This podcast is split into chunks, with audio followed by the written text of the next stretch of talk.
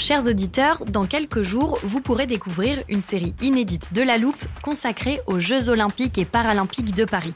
À trois mois de la cérémonie d'ouverture, on s'est demandé comment réussir ces JO. Les transports sont-ils prêts à affronter les milliers de touristes? Le dispositif de sécurité est-il suffisant? L'enthousiasme sera-t-il finalement au rendez-vous? Pour répondre, on plonge durant cinq épisodes dans les archives des éditions précédentes, accompagnés des journalistes de l'Express. C'est à retrouver à partir du 13 mai sur toutes les plateformes d'écoute. It's that time of the year. Your vacation is coming up. You can already hear the beach waves, feel the warm breeze, relax, and think about work. You really, really want it all to work out while you're away. Monday.com gives you and the team that peace of mind. When all work is on one platform and everyone's in sync, things just flow wherever you are. Tap the banner to go to Monday.com.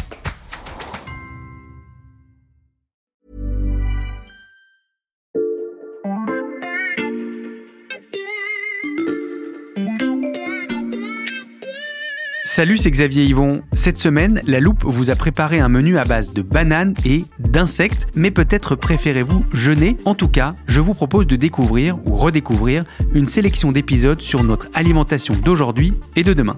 Bonne écoute Vous le savez, la loupe, c'est du lundi au vendredi. Mais je vous propose de commencer cet épisode un samedi matin. Une journée de week-end, tout ce qu'il y a de plus ordinaire, enfin, soyez quand même bien vigilants.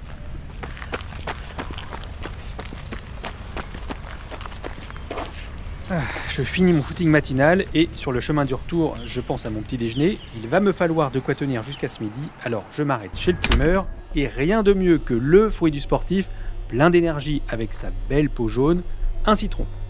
En rentrant, je croise un voisin dans le hall de mon immeuble. Salut, alors la cerise aujourd'hui? Je l'aime bien, il est sympa. Je vous passe le ménage du samedi et je vous emmène directement en cuisine. Le risotto mijote, mais j'avoue que j'ai envie d'un petit dessert. Allez, je me motive pour faire ma fameuse recette, le tomato bread. C'est vraiment parfait quand vous avez des tomates un peu trop mûres et que vous ne voulez pas les jeter. Hop, 3 œufs, un peu de farine, du beurre fondu. J'ajoute mon ingrédient secret et on enfourne. Après le déjeuner, direction le cinéma. Et je ne sais pas vous, mais à chaque fois que je vois des gens manger dans un film, ça me donne faim. Bon, c'est le week-end, j'ai fait un jogging, on peut bien s'autoriser un petit goûter. J'opte pour ma glace préférée, un ananas split. Délicieux. Le temps de quelques courses et je retrouve mes amis dans un bar pour la soirée. Ah, j'adore cette chanson, écoutez. Bon, j'espère que vous n'avez pas eu besoin d'écouter ce début de podcast trois fois pour trouver ce qui clochait. J'ai délibérément enlevé de mon histoire le nom d'un aliment, peut-être votre fruit préféré, la banane. Oui, je sais, ça fait un drôle d'effet, on n'imagine pas notre quotidien totalement sans elle, et pourtant, depuis des décennies, elle est au cœur d'une guerre commerciale et politique. Une bataille accentuée par les crises actuelles, énergie, pouvoir d'achat, écologie, mais est-ce au point de voir la banane française disparaître de notre quotidien? Pour répondre, on a décidé de consacrer deux podcasts à ce fruit symbole d'une mondialisation effrénée. Épisode 1, banane française contre banane dollar.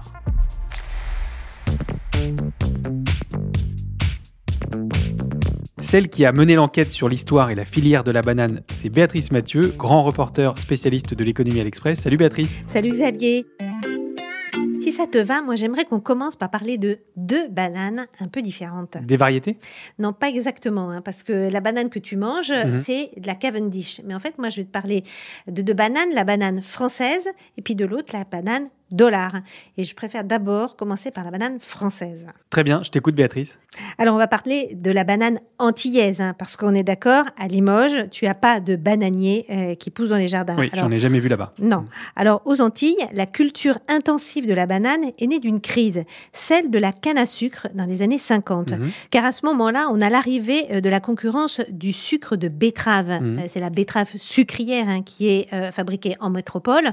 Et ce sucre de betterave coûte beaucoup, beaucoup moins cher à produire et à cultiver, en fait, que le sucre de canne. Et donc, pour les producteurs de sucre de canne, eh bien, euh, il faut trouver autre chose. Et donc, ils vont changer en fait tout leur modèle économique et se mettre à cultiver la banane. Mhm. À ce moment-là, euh, De Gaulle fixe un cadre hein, et il dit bah, deux tiers des fruits importés en métropole, des fruits, je parle des bananes, hein, viendront des Antilles, Mhm. le reste des ex-colonies. Et ça, ça va durer pendant des années. Il y a même des droits de douane préférentiels qui vont s'appliquer dans toute l'Union européenne pour ces bananes antillaises. Et ça, ce système euh, va fonctionner jusqu'en 1993. Et qu'est-ce qui se passe à ce moment-là? Alors, je vais y venir. Mais avant, je vais avoir besoin de t'expliquer ce qu'est d'abord la banane dollar. Ok. Alors, c'est une banane qui est produite en Amérique du Sud et en Amérique centrale, au Costa Rica, en Équateur, au Guatemala, principalement par des multinationales américaines gigantesques. hein. C'est Chiquita, Del Monte. C'est vraiment des multinationales énormes qui ont un rôle évidemment économique, mais aussi géopolitique. Tu as un exemple de ça? Alors rapidement, hein, mais c'est parce que c'est une drôle d'histoire. hein. Mhm. Ces puissantes multinationales américaines ont longtemps fait la pluie et le beau temps en Amérique du Sud et notamment en Amérique centrale, car elles étaient totalement noyautées par la CIA. Et beaucoup de coups d'État en Amérique du Sud, eh bien, euh, se sont faits au travers de ces multinationales et elles étaient des relais très très importants de la CIA dans la région. Le business de la banane en lien avec la CIA.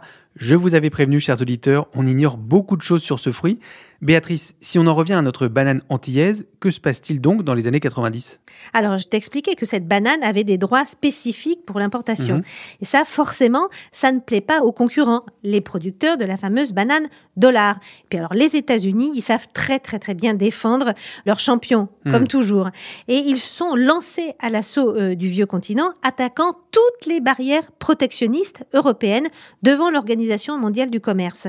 La bataille euh, de la banane a duré pendant plus de dix ans.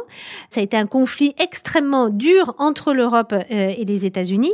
Et c'est de l'aveu même hein, de Pascal Lamy, qui est l'ancien directeur général de l'OMC, qui a suivi euh, cette bataille pendant euh, bah, tout son mandat à l'OMC, qui nous dit qu'il y avait le conflit Airbus-Boeing, et puis tu avais le conflit de la banane entre euh, les États-Unis et l'Europe, et qui était extrêmement rude Et qui finit par remporter la bataille? Bah, la banane dollar.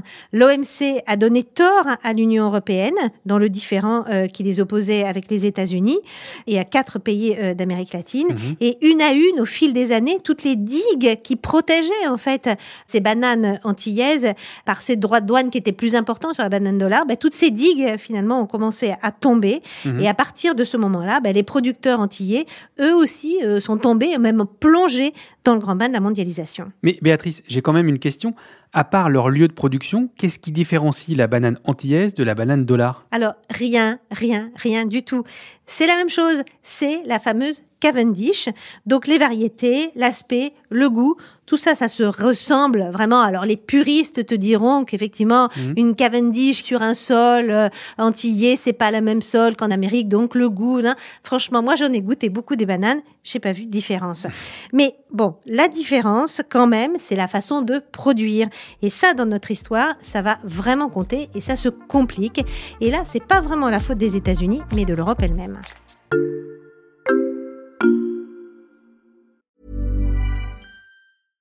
I'm Sandra, and I'm just the professional your small business was looking for. But you didn't hire me because you didn't use LinkedIn jobs. LinkedIn has professionals you can't find anywhere else, including those who aren't actively looking for a new job but might be open to the perfect role, like me.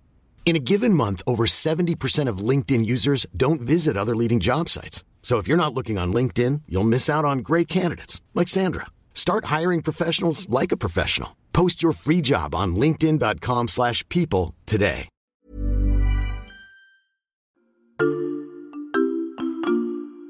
Xavier, est-ce que si je te parle du chlordécone, ça te dit quelque chose? Ah, je dois dire que oui, car on en a parlé il y a pas très longtemps dans l'actualité.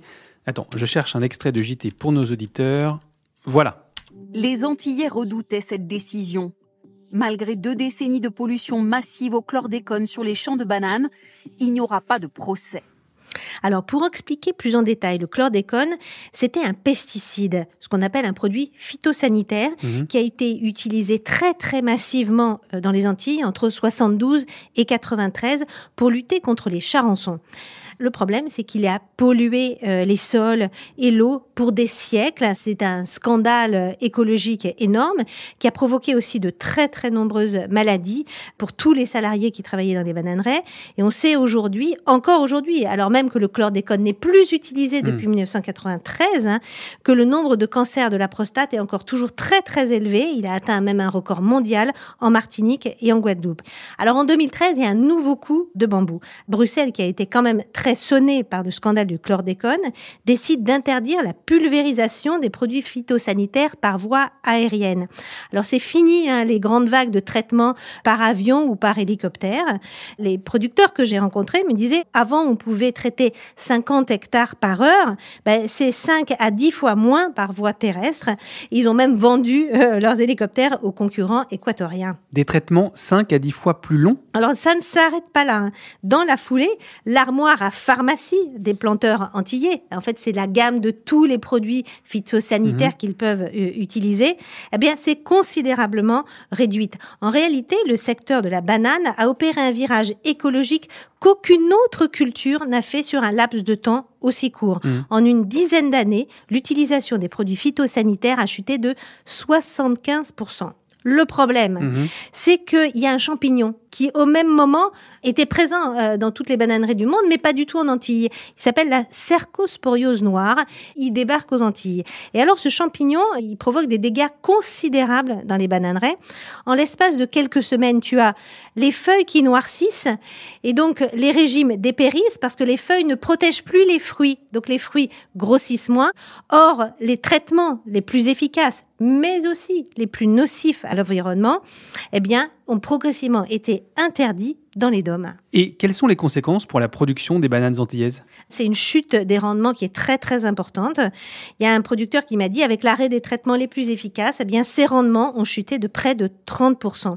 Donc au fil des années, la banane dollar des grandes plantations multinationales américaines, eh ben elle est devenue ultra compétitive et elle a raflé tout sur son passage. Entre 2015 et 2021, les approvisionnements en métropole ont été multipliés par deux et demi alors que les livraisons antillaises, elles, stagnaient. Alors, si j'ai bien suivi ce que tu nous as dit juste avant, j'imagine que c'est là que se trouve la différence entre ces deux bananes. Exactement, dans les normes sanitaires. D'un côté, tu as des bananes produites aux Antilles avec deux ou cinq produits phytosanitaires, et de l'autre côté, au Costa Rica, essentiellement en Amérique centrale, ben, tu en as où là, les producteurs utilisent jusqu'à 50 produits différents. Alors d'un côté, c'est super, hein, tu as la banane antillaise qui est devenue la plus écolo de la planète, mais à côté de ça, on importe de plus en plus massivement eh bien, des bananes dollars qui ne respectent pas ni les mêmes normes environnementales, ni les mêmes normes sociales que nous, producteurs européens, nous nous imposons. Mais Béatrice, pourquoi Bruxelles ne peut pas imposer les mêmes règles aux bananes qui arrivent dans l'Union européenne? C'est déjà fait pour d'autres produits. Oui, mais là, il y a une différence euh, très importante, c'est qu'il n'y a pas de conséquences pour la santé humaine. Tous les produits phytosanitaires ne traversent pas la peau de la banane. Donc la banane n'est pas impropre à la consommation, elle n'est pas dangereuse. Il y a bien un danger pour les sols et puis pour ceux qui travaillent euh, dans les bananeraies, mais pas pour le consommateur. Or, Bruxelles, depuis très très longtemps, n'est obsédée que par le consommateur. Et donc, ce que dit la filière banane antillaise aujourd'hui, comment peut-on parler de vraie concurrence quand les autres en face ne jouent pas avec les mêmes règles que nous? Bon, je pense que nos auditeurs n'attendent qu'une seule chose, comme moi, c'est d'aller voir les conséquences de tout ça sur place. Je prépare le téléporteur et on part pour la Martinique dans une bananeraie.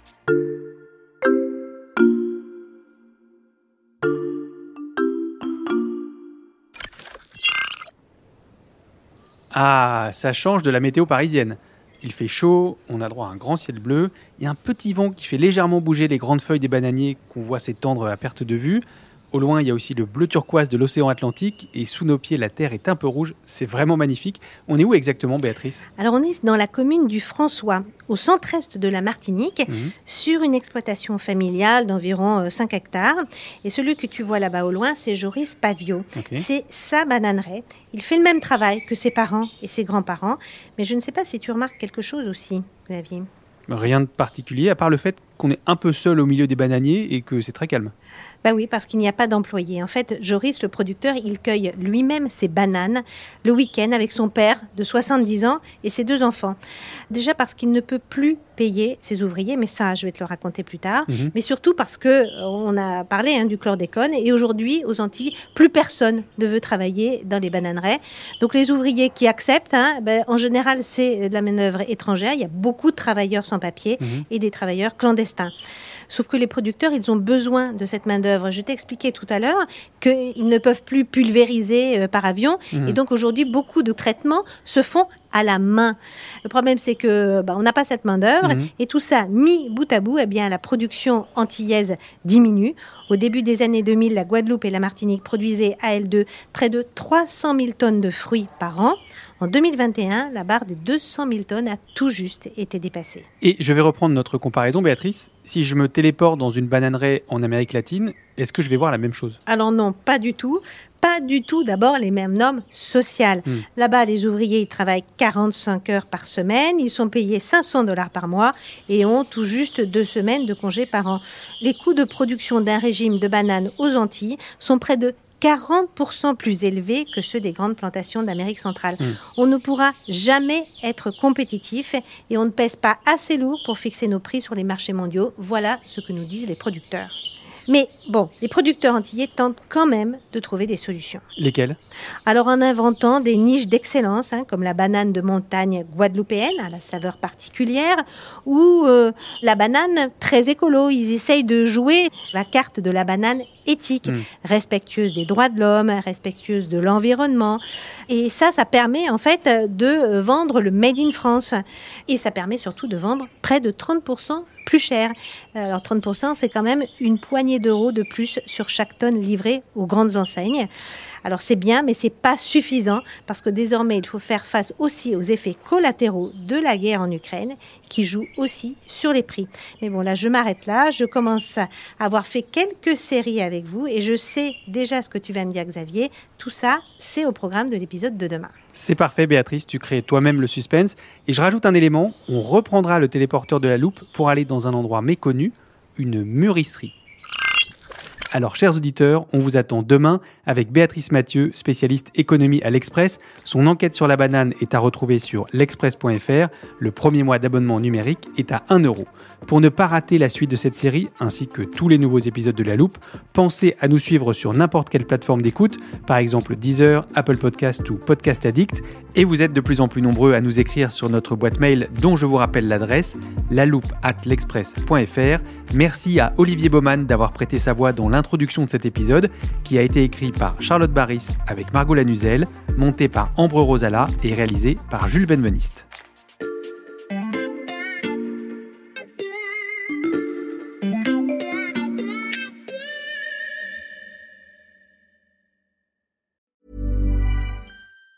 Planning for your next trip? Elevate your travel style with Quince. Quince has all the jet setting essentials you'll want for your next getaway, like European linen, premium luggage options, buttery soft Italian leather bags, and so much more. And it's all priced at 50 to 80% less than similar brands. Plus, Quince only works with factories that use safe and ethical manufacturing practices. Pack your bags with high-quality essentials you'll be wearing for vacations to come with Quince. Go to quince.com slash trip for free shipping and 365-day returns. When you make decisions for your company, you look for the no-brainers. If you have a lot of mailing to do, stamps.com is the ultimate no-brainer. Use the stamps.com mobile app to mail everything you need to keep your business running with up to 89% off USPS and UPS. Make the same no-brainer decision as over 1 million other businesses with stamps.com. Use code PROGRAM for a special offer. That's stamps.com, code PROGRAM.